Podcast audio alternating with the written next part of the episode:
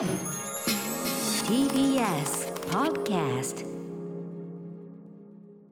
時刻は夜8時になりました。1月21日木曜日。TBS ラジオをキーステーションに生放送でお送りしているアフターシックスジャンクション略してアトロクです。はい、えー、パーソナリティは私ラップグループライムスターの歌丸です、えー、そして木曜パートナーの TBS アナウンサーうなえりさです。さあここからは聞けば世界がちょっと変わるといいなな特集コーナービヨンドザカルチャーですはい、えー、ということで今夜は音楽評論家凪良光隆さんプレゼンツジャズシーン最前線特集です。ということで早速一曲聴いてみたいと思います、うん。えー、凪良さんまずどんなアーティストからいきましょうか？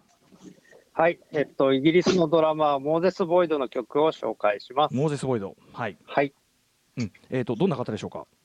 はい、えっと、今、イギリスですごいジャズが2010年代の後半から盛り上がってるんですけど、うんうんまあ、その中心人物の一つで、はい、あの、ドラマーで、ビートメーカーで、うん。しかもイギリス独特の音楽をやってるっていう、まあ、うん。個性的な人ですね。うん、割とこう近年のそのジャズシーンっていうのはこういう感じで他のまあ例えばヒップホップとかダブステップとか他のそのなんかダンスミュージックというかね他のグルーブミュージックとの融合とかってすごい盛んな感じがありますけどやっぱりこの人もそんな感じですか？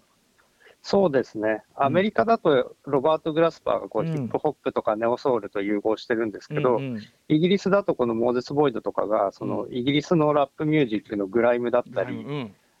あとはまあ、さっきおっしゃったダブステップだったり、うんうん。あと UK ガラージってちょっとハウスっぽい音楽だったり、うんもうあのイギリスならではのあのそういうヒップホップとかエレクトロニックミュージックと融合させてますね。クロスオーバーの仕方がやっぱり UK なりなんだ。なるほど。はい。それでは凪良さんぜひ曲紹介お願いしますはい。とモーゼス・ボイドで Stranger Than Fiction。はいということでモーゼス・ボイドで「 Stranger Than Fiction」を聴いていただいておりますこれアルバム「 Dark Matter」これ去年出たアルバムからなんですかねそうですね。はい、はい。これねあのビート始まる前はこうなんかすごいアンビエントな感じでするんだけどビートが入ってきてフォンが入ってくるとすごいおかっこいいって感じですけど曲この曲どういう曲という感じですかね凪良さん的には。これはあのなんか最近の若い子たちがイギリスのうん。本当にあのグライムの影響ばっかり喋るんですよ。うんうんなんかそれをそのまま置き換えたようなもので、うんうんうん。で、ドラムとかはもうほぼまあグライムのビートをそのままドラムセットで置き換えてるってこの感じで。ビートパターンがすでにそうなんだな。なるほど。そうですね、うんうんうんうん。で、低音とかもすごく低くて重くて、うんうん。そのあたりもなんかすごく今のイギリスのムードとって感じですね。うんうんはい。ということでモーゼス。今日はちょっと割とイギリスのアーティストも多めになりそうな感じでしょうか？そういう。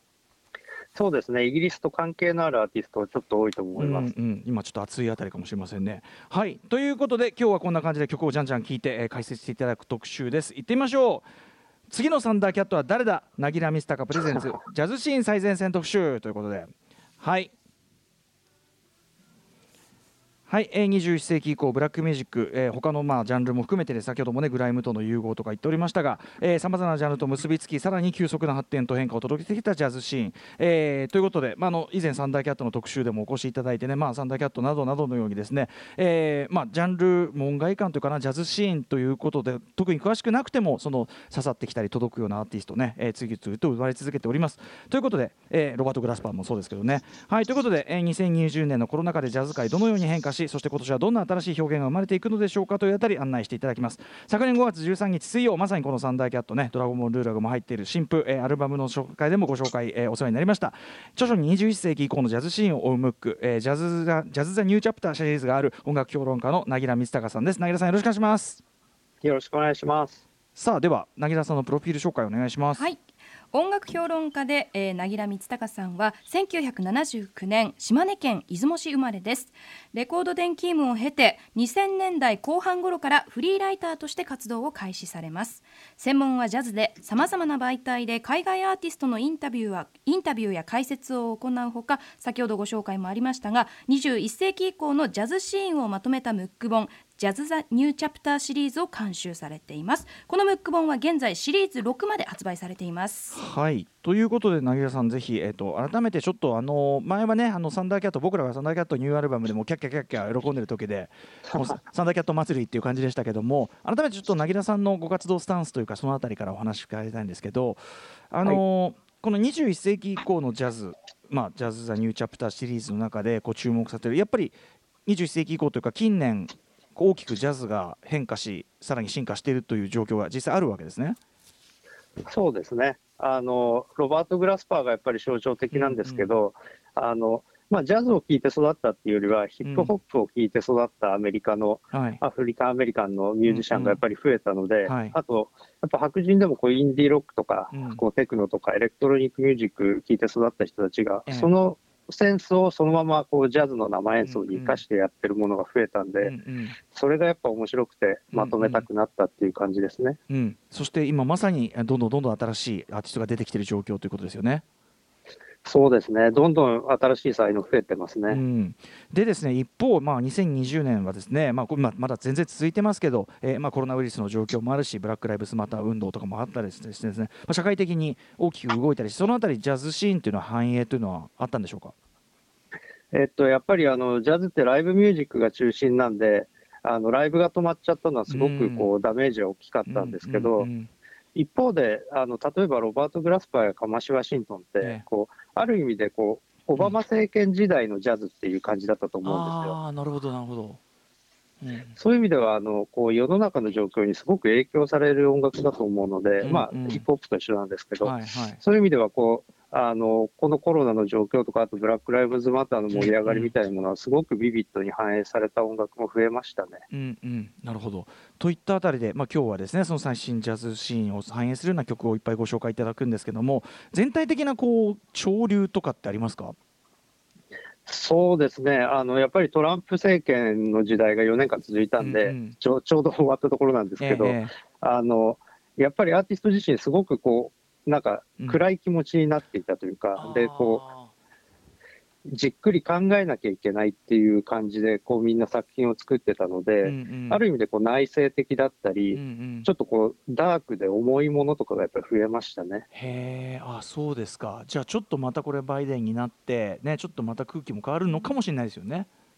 そうですね。うんうん。あの今朝ベッカ・スティーブンスっていうジャズボーカリストのインタビューをズームでやったんですけど、えええ。あのなんか今日はハッピーな日だって言ってました。えやっぱり そうかそうかそういう意味では非常にちょっと忘れがたい日にインタビューされましたねレッカー・スティーブンスね。うんはい、ということで。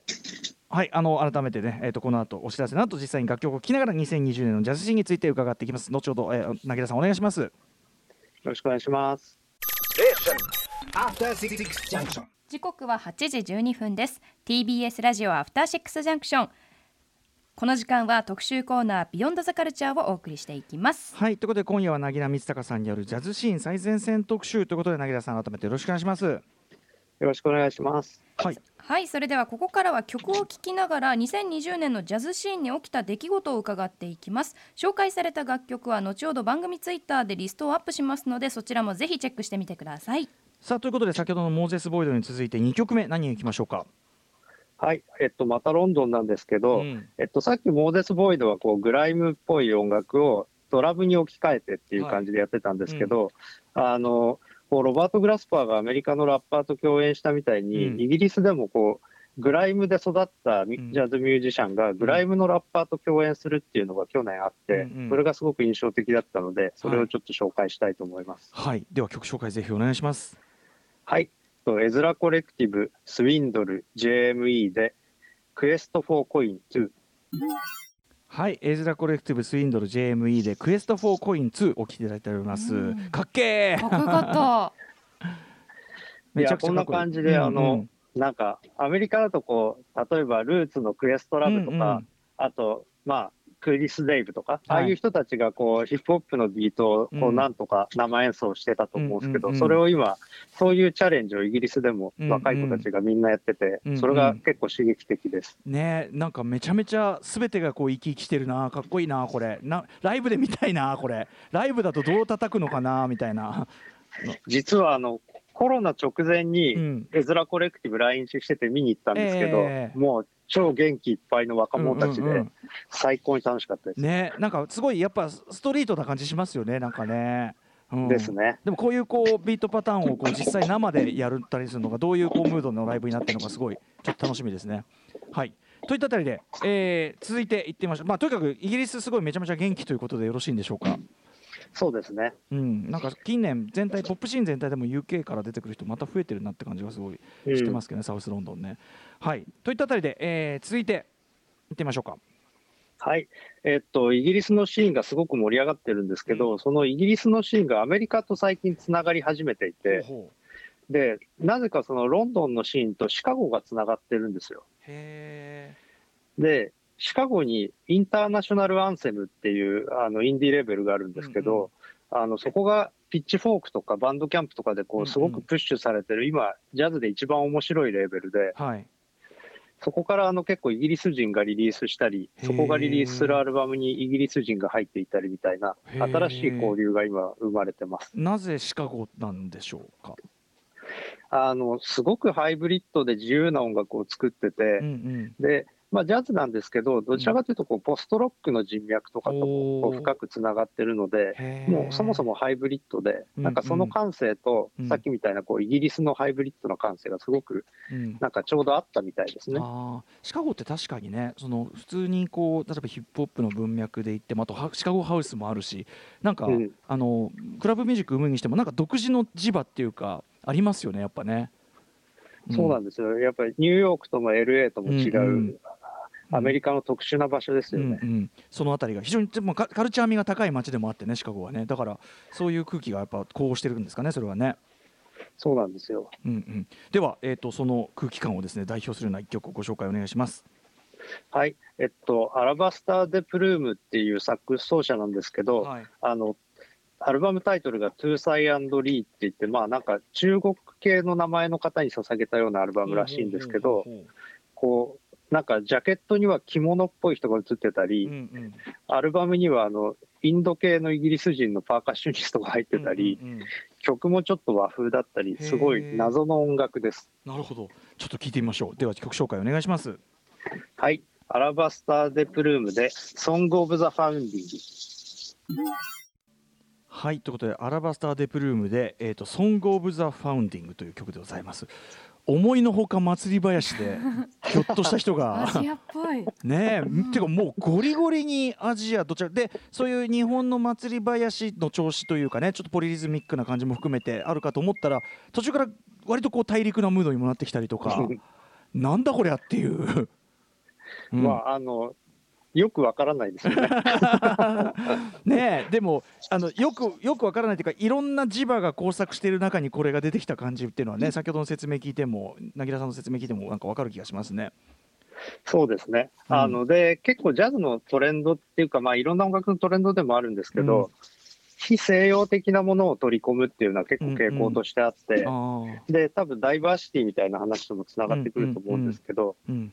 なんかその感じが今すごく進んでいるのがロンドンで、うんうん。なので結構イギリスのアーティストはアジアっぽい旋律とかリズムとかうんいろんなものを取り入れてるので、うん。日本人からするとすごく面白いですね。そうですよね。だからそれこそ大石はじめさんが研究されているような日本のああいうダンス日本のダンスミュージック温度シーンとかさ実はね外から見れば相当また変わったグルーブなんだろうしねとかね。面白いですねこれね。そうなんですよ。うんうん。いや、シカゴだからすごい注目だと思います。はい、ということで、えーラバスタ・デ・プルームさんご紹介いただきました、えーどんどんいきましょう。続いては。はい。えっとですね、結構ブラック・ライブズ・マターみたいなものを盛り上がった時に、あの、そのアフリカン・アメリカンの音楽を結構掘り下げたり、うん。それをもっとこうディープに突き詰めるみたいな文脈もすごく増えてきて、はい。なんかその中でスピリチュアルジャズって呼ばれてるような音楽がうん。ここ数年かなり盛り上がったんですよ。改めてそのスピリチュアルジャズっていうのを説明していただくと、あの、公民権運動の頃とか、うん。あとはあのジョン・コルトレーンが元気だった頃に、はい。あのアフリカ回帰だったり、うん。あとはアフロフューチャリズムって言われる、こう、黒人のある種のこうユートピア運動みたいなのがあったんですけど、はい。うん。なんかそういうのと結びついた、すごくこうん。う、精神を高揚させるような、うんうんでちょっと瞑想的だったり、うんうん。宇宙的だったりするような音、はい。ジャズがたくさんあったんですけど、うんうん。それの総称ですね。はい、のさらに最新版というのがこのタイミングで盛り上がりつつあると、そうですね。で、うん。その代表的なのがカマシワシントンって感じですね。はい。えーこれからご紹介いただくのはどんなアーティストでしょえっとですね、そのスピリチュアルジャズの中でも、特にちょっと変わった人で、自分は土星人だって言ってる、う土あ星人？のレジェンド、はい、うんうんレジェンドがいて、はい、サンラーっていう名前なんですけど、サンラーはい、うん。はい。で、サンラーは亡くなっちゃったというか、あの多分土星に帰っちゃったんですけど、うんうんうん。その弟子たちが一応地球に残ってて、サンラーアーケストラを引き継いでうん。活動をしてるんですけど、うんうん。あのかなり久々にスタジオアルバムを録音して、ここのところはライブライブアルバムが続いてた。そうですね、うんあとはまあ、基本的にはライブで活動するだけで、レコーディングそんななかったんですけど、なんか多分こうフェスとかでいろんな若い子たちとかと共演したり、こういろんなコンピレーション取り上げられて、こう自分たちがどこを評価されてるか、文脈を理解したのか。あのなんかかなりトレンドを抑えた感じのサウンドになってて、へ新譜がめちゃくちゃかっこよかったー、あんですよ。そうですか。サンラー時々、まあの DJ ジンもかけてたなとか思うんだけど、はい、この曲も おそらくチェックしてると思いますけどね。じゃあ、はい、ぜひちょっとそのえっ、と超かっこよくなっているこのサンラーぜひご紹介お願いします。はい、サンラーアーケストラでサテライツ・アー・スピニング、ライツ・オン・はサテライト。はい、えーサンラーアーケストラで、えーサテライツアースピニングライツオンスタサテライトという曲でございます。これすごい長い曲なんですねだからね。そうなんですよ、うん、ちょっとラジオに向かない曲なんねですけど、ずーっと要するに繰り返し繰り返しのフレーズがどんどんどんどんこう変化してってでそこでぐいぐいだんだんだんだん高まっていくみたいなことですもんね。そうですね、であの聞きながらトリップするって感じですね。うんうん、なるほど。確かにスピリチュアルですねこれね。でもなんかあの DJ ジンが選曲したりするような結構普通に踊れるような曲もサンラーあったりしますよねガンガンね。あります、謎のディスコ3000っていう、ちょっとデうんうん。ィスコっぽいイメージの曲とか、あと、ね。結構早くからシンセも導入してたんで、はいはい。はい。うん、だから割とそういうクラブシーン的なその評価というのがあって、まあ、先ほどその自分たちの評価ポイントが自覚的になったとおっしゃってましたけど そういうような流れもあってのこのスピリチュアルジャズ化というかね強化スピリチュアルジャズ面強化といった感じなんですかね今回は。そうですね、うん。あと、なんかやっぱフェスとかですごい評判いいらしいですね。あーでも迫力あるんでしょうね多分これね。やっぱ。うん、でみんなぐいぐい聴いてるうちにどんどんどんどんこう引き込まれていっちゃう感じがライブだと特にあるでしょうね。しかもあの謎のアフリカとかエジプトっぽい、うん。なんかすごいド派手な衣装なんで、はいはい。なんかそういうのも含めて、すごいフェス映えするっていうか、なるほど。ちょっといつかサンラーアーケストラね、生で見れる時も楽しみにしつつ、はい、えー、続きましていってみましょうか。はい、えっと、次はですね、ジャズとヒップホップのまあ新しい文脈って感じなんですけど、うんえっと、今回ちょっと歌丸さんに一番聞いてほしかったのははいこれなんですけど、うんうんあの、カッサ・オーバーオールってジャズドラマーなんですけカッサど、オーバーオール、はい。はい。あの、こう、ジャズとヒップホップっていうと、どうしてもこう、ヒップホップっぽいビートを、うんこう、ドラマーが、まあ、トレースするっていうのが、まあ、定番じゃないですか。はい、うんうん。なんですけど、あの、ちょっとそれと違う文脈で、あの、なんかその、即興演奏をたくさん取って、それをこう、エディットして組み合わせたり、コラージュしたりして作ってて、なので、例えば今までのそのジャズとヒップホップの組み合わせが、J・ ディラっぽいイメージだとしたあ、ら、これはどちらかというと、こう、カニエ・ウエスト的と言いますか、なんかそういうのは今までなかったんいで、かなり新しいかなと。確かに、まあ、あのヒップホップのね特にサンプリングのコラージュで作ってるアーティストはそうやって作ってきたわけだけどそれのジャズサイドからのアプローチというかなるほど。ちょっとこれどういう音が聞こえるのかちょっと楽しみですこれ。はい。はい。ぜひじゃあ曲紹介お願いします。はい。えっと、カッサ・オーバーオールで、Find Me、フューチャリング、J・ フォワード。はい。ということでカッサオーバーオールで「Find Me」フィーチャリング J・ ホフォワードさんかなで、えーお送りしました、い、やこのこの方向があったかって確かにさっきの渚さんのね説明じゃないけどやっぱあのヒップホップをジャズ的に解釈した時にそのやっぱ音楽的なっていうかねそのヒップホップの中の音楽的なパ部分っていうのを広げて、あら素敵っていう感じのが多かったのに対してこれはどっちかっていうとやっぱヒップホップの構造的になんていうの音楽的に壊れてる方っていうか非音楽的な構造の方を取り入れて。あのーサンプリングで音を作ってるような DJ がいろんな音の素材からあここグルーブになるってこう切り取るその思考のその瞬間であるとかあるいはドクター・ドレイがずっとミュージシャンに演奏させてあここループできるって思ったそのそのあここグルーブになるってその瞬間のなんか思考の混沌がそのまま構造になってるみたいななんかすごいですこれ。そうなんですよ。うん。あの、なんかしかも、こう、どちらかというとフリージャズっぽいかなり即興性の高いものをたくさん取って、それを組み合わせて作ってるらしくて、なのでちょっとこう、暗くて重い雰囲気もあったりして、なんだけど要所要所にこうなんていうのあ今こうグルーブがこうすごく回り出してるみたいなのがこうできてきたりとか即興性となんていうかな。やっぱ切り張りの音楽のスリリングさっていうか。うん、がね両方ありますよね。生のスリリングさとそれがいつぶった切られるかわかんないスリリングさ。そうそう。で、しかもこれアメリカ人なんですけど、リリースしてるのはイギリスのブラウンズウッドっていう、ジャイルス・ピーターソンのレベルなんですよ。おーはいはいはいはい。おーみたいな感じで、そこもこうアメリカとイギリスのこうんうん。うクロスオーバーが行われてるっていうか、なるほどね。いやーこれカスタオバウルさん飛んだこと思いついたんですねこれ。この手があんじゃんって思いついた 瞬間がねすごいですねこれねいや、こういう人は初めてだったと思います。いやー。すごい新しいと思います。ううん。んねでもそれでいってはっきり分かりやすいかっこよさもあるからすごいですねこれね、うん、あのジャズとしてもヒップホップとしてもかっこいい部分がありますよね。はい。うん。カサオバウル。はいこれすごいです。あのちょっと聞き込みたいと思います。ありがとうございました、えー、続いていってみましょはい。えっと、続いてそ紹介するのはですね、またちょっと暗くて重いやつなんですけど、えっと、マリア・シュナイダーっていう、あの、ジャズのビッグバンドとかラージアンサンブルのカリスマがいるんですけうど、うんうん。えっと、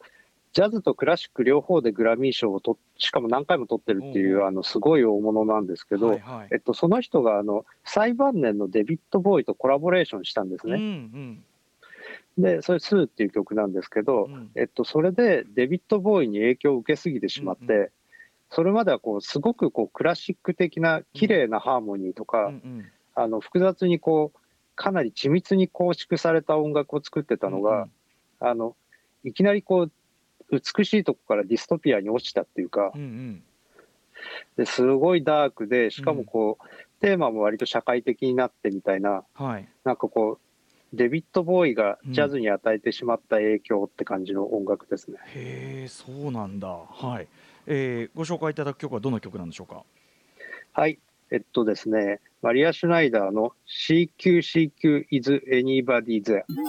はい。ということでマリア・シュナイダーで、えー、CQCQ is anybody there ね。 Hello CQ Hello CQ ってあれですかね。ハム通信とかのね挨拶ですかねこれねうんこれまああのおそらくですがこれまためっちゃ長いんじゃないですか本当はそうなんですよ。これめっちゃ長くて、こっからあの盛り上がってどんどん壊れていくっていう。10分ぐらいあるんですもんね、うんそうですね。やっぱりこうそれこそこうずーっと時間をかけて大きな舞台というか世界観を立ち上げていくようなそういうことですよねこの作品群というのはね。そうですね。それでこう一曲一曲にすごい物語があってメッセージがあるって感じですね。うんうんうん、そのあたりでさっきおっしゃったみたいに、あのまさにこれモールス信号のことで、うんうんでモールス信号っていうのがこうインターネット以前のデジタル無線を表してるらしくてうんだからあのなんかインターネット後の AI とかビッグデータみたいなものの前の世界を描いてるっていう話らしいです。なるほどそのそこはだからその逆に言うと今その AI ビッグデータが支配インターネットがこう覆い尽くしている現在というのをディストピア的に描き出すというかそういうそうね。作そういうこう全体像としてはそういう作品っていうことなんですかね。そうですね。うん。あの前は本当に美しいこうアメリカのなんかうん、広い荒野に鳥が飛んでるみたいな、うんうん。あと川が流れてるみたいな、うんうん本当に美しい曲しか書かない人だったので、いい世界を逆ですね。だから美しい世界を描き出していたのが、うん、だからもうこれもまああのトランプ時代のジャズっていううんうんうんまさにその感じだと思います。あとやっぱそのデビッド・ボーイとの出会いがそこまで触発ってのは面白いですねやっぱその彼が作ってたようなその大きな世界その物語世界というかそういうのを構築するみたいなところに影響されたってことですかね。そうですねん。実はマリア以外にもかなりたくさんいてそういう人が、そうなんだだ。これからかなりデビッド・ボーイの影響みたいなものがこうジャズにどんどん入っていくっていう感じじゃないですかね。そういう、なんていうかな音楽を使ったストーリーテラーというかという面ってことですよね。そうですね。ああなるほど意外とその面ってねそのポップスターあのとしてのデビッド・ボーイっていうのを語られる時にその今はそんなに語られ尽くしてないとこかもしれないですよね逆にね。うん。うん面白いな。はいということでじゃあ続いていってみましょうか。はい。えっと、次がですね、あの、まあ、ブラック・ライブズ・マターに関連して、しかもイギリスにも関連してるんですけど、南アフリカのジャズが、あの、今年は必ず来るって言われているんですよ。はい南アフリカ。うんで、あの、南アフリカってもともとまあイギリスの植民地みたいな状態だったので、うんあの、まあ、イギリスとすごく関係が深くて、イギリスのこうジャズ史において、南アフリカのジャズミュージシャンがこういないと、あのジャズ史が描けないみたいな話もあるぐらい、実は関係が密なんですね。うんうんで、あの、南アフリカのジャズなんで面白いかっていうと、あの、アパルトヘイトとかがあったので、うん。こう白人と黒人の対立みたいなのもすごくあったし、うんうん。その中でのこうあ圧力もあったし、うん。あの人種を超えた交流とかもあって、うんうん。あのそういった物語がこういろいろあって、それがジャズにかなり深く影響しているのが面白くなってる原因なんですけど、ほうそれがここに来て出てきたのはでもなぜなんですか？えっと、それが全くよくわからないんですけど、うんうんうん2010年以降になってから急に南アフリカのミュージシャンがこううん。アメリカのジャズの影響とかどんどん取り入れて、うんうん新しい音楽どんどん作るようになって、で、あの去年の一番大きいトピックが、そのジャズの名門のブルーノートとはい。南アフリカの若手のミュージシャンが初めて契約をしたんですよ。うんうん。みたいなのもあって、だからブルーノートみたいな名門も今、南アフリカに注目してるっていう感じですね。あそうなんですね。なんかちょっと世代的にこう煮つなんかいい感じでこう煮詰まってきたって感じなんですかねひょっとしたらね。もうそのぐらいしか考えられないですね。はい。ではちょっとあの全く想像もつかない南アフリカのじゃあ最新ジャズ、えーご紹介お願いします曲をはい。ンドゥドゥド・マカハティーニで、ウメヤレズ・オフェス・マヨ。はいということでこれなかなか発音が自体が難しいですね、なンドゥンドゥドゥゾダメだ読めねえやドゥドゥゾドゥドゥゾティーニマクハヒティーンさんのこれはまあタイトルは、えー、とズール語で緊急メッセージというこうタイトルらしいですけどね。そうですね。はあの、なんか、ズールーのその宗教の、まあなんか、うん。あの関係の人だったりするらしくい、て、あのそういうこうものも入ってたりうん、だからかなりなんか音楽的には宗教的なものだったりするみまあ、たいわいわゆる先ほどおっしゃってたスピリチュアルジャズっていう感じがしますけど、そうですね、うんもう、うんあのスタイルとしてはもうもろそれですね。うんうんうん、へえいやいやいやでもねあのこれすごい今年は結構その今年以降南アフリカじゃ台風の目になっていくというか盛り上がってきそうなのが世界的にもちょっと注目されてるわけですね。そうですね。あの、イギリスのこうジャズシーンで今、まあ、ボスみたいなシャバク・ハッチングスって人がいるんですけど、その人が南アフリカのミュージシャンだけと組んだバンドをやってたり、あとは、あの、えっと、今年多分今月末に出るんですけど、うん。はい。あの、ジャイルス・ピーターソンの監修で、うん、南アフリカの若手のショーケースのコンピレーションが、インダバイズっていうのが出るんですけど、はいあの、イギリスのジャズが盛り上がったきっかけもジャイルスのコンピレーションだったんで、うんうんねそれはキャッチーですね。ジャイルズ・ピーターソン監修ってきたらこれはもう世界的にもうキャッチーですねこれね。そうなんですよ。うんうんなので多分今年は結構世界的にみんな南アフリカ注目するんじゃないかなと。なるほどわかりましたこのじゃあインインダバイズっていうのがこれは出たらちょっとこれを見に聞けばとりあえず残との状況が俯瞰できる感じですかね。だと思われます。イジャイルズ・ピーターソン監修これちょっと楽しみにしてます。さあそして、えー次が最後の曲ぐらいになるのかな、えー、行ってみましょうか。はい。えっとですね、テッド・プアっていうジャズドラマーなんですけど、はいえっと、今年、あ、去年ですね、えっと、ブレイク・ミルズっていうプロデューサーがすごく注目されたんですよ。はいあの、サム・ゲンデルとか、うんうんあとフィービー・ブリッジェズとか、うんいろんな人のプロデュースをしたんですけど、うんうんその人があのジャズドラマーのプロデュースもしてて、はいなのでこう、ジャズとインディーロックみたいなものがこうつながってるところもまた面白くなってるよっていうのを最後に紹介したいと思います。へーブレイク・ミルズに頼もうと思ったところはすごいですねこれプテッド・プアさんがね。でもあの結構そういうインディーロック仕事もやってる人で、なのでこう多分もともとつながりがあったんじゃないかなと思われます。そうかそうかそういうシーンがあったのかシアトル。うんはいということで、えー、と曲紹介お願いします。はい、テッドプアで Only You featuring アンドリュー・ディアンジェロ。テッドプアで Only You featuring アンドリュー・ディアンジェロお聴きいただいております。なんか不思議な感じですね。こうビートがすごく当然中心になっててすごくループミュージック的に要するにまあ僕らが聴いてるのはファンクとかダンスミュージックとかみたいになってくかと思いきやならないみたいな。微妙に外される。微。妙にこう来る来ないみたいな でなんか意外なとこからちょっとすっとぼけた感じのこのねサックスの絡み方とかちょっとユーモアも感じるなでもなんかそうですよね。うんうんあのちょっとこうあのデプルーマに似てるっていうか、あのそういうところもありますよね。うんエスニックなオリエンタルな。うんうん確かに確かに確かに、なんかでも面白いですねでもすごくキャッチーでもありますねやっぱねそうなんですよ。うんでしかもこれめちゃくちゃ録音も良くて、はいはいこれだからいい音響で聞くと、あの、うんうんかなりドラムの音がやばいです。あそうなんですねもう実は今日はあの凪田さんにご紹介いただいた曲あのサブスクであの聴ける限りはもう今あのオフラインでもう帰り道に がっつり聴けるようにアルバムごと落としてたりするんで、はい、ちょっと聴くものが楽しみです。はい、ありがとうございます。さあということで、えーお時間来てしまいました。えっと今日あの凪田さんにこう上げていただく曲のあれちょっとあのおさらい的にチェックしたい方はこれはえーかなあの番組のツイッター、はい。番組のツイッターー上に、とかに、はい上げておきますので、ちょっと改めてチェックしたい方はそちらをご覧ください。ということで、凪田さん、最後にお知らせ事などありましたらお願いします。はい、えっとですね、1月、2月で関わった本が3冊出るんですけどえっと、アルバート・アイラー批評の決定版みたいな、AA50 年後のアルバート・アイラーっていう恐ろしい本が出ます。あと、えっと、渋谷系のなんかキーになるような人のインタビュー集の渋谷系競争局っていう本で、うん。あの UFO の松浦敏夫さんのインタビューやってます。あとなんか音楽評論家何人かにインタビューしたインタビュー集みたいなのがあって、ね音音楽メディアアップデート校っていう本で、はい。そこであのインタビューを受けています。えーなので、興味ある方はどれかよろしくお願いします。いやすごい。でも各方向違う特にアルバート・アイラーとね渋谷系のこの幅、すごいですね。はい、なかなか大変なことになっております。いやいやこれどちらも楽しみです。はい。ということであのありがとうございました。本日はジャズシーン最前線特集音楽評論家凪田光隆さんにご紹介いただきました。ありがとうございました。またよろしくお願いします。はい、ありがとうございました。ありがとうござい。ました。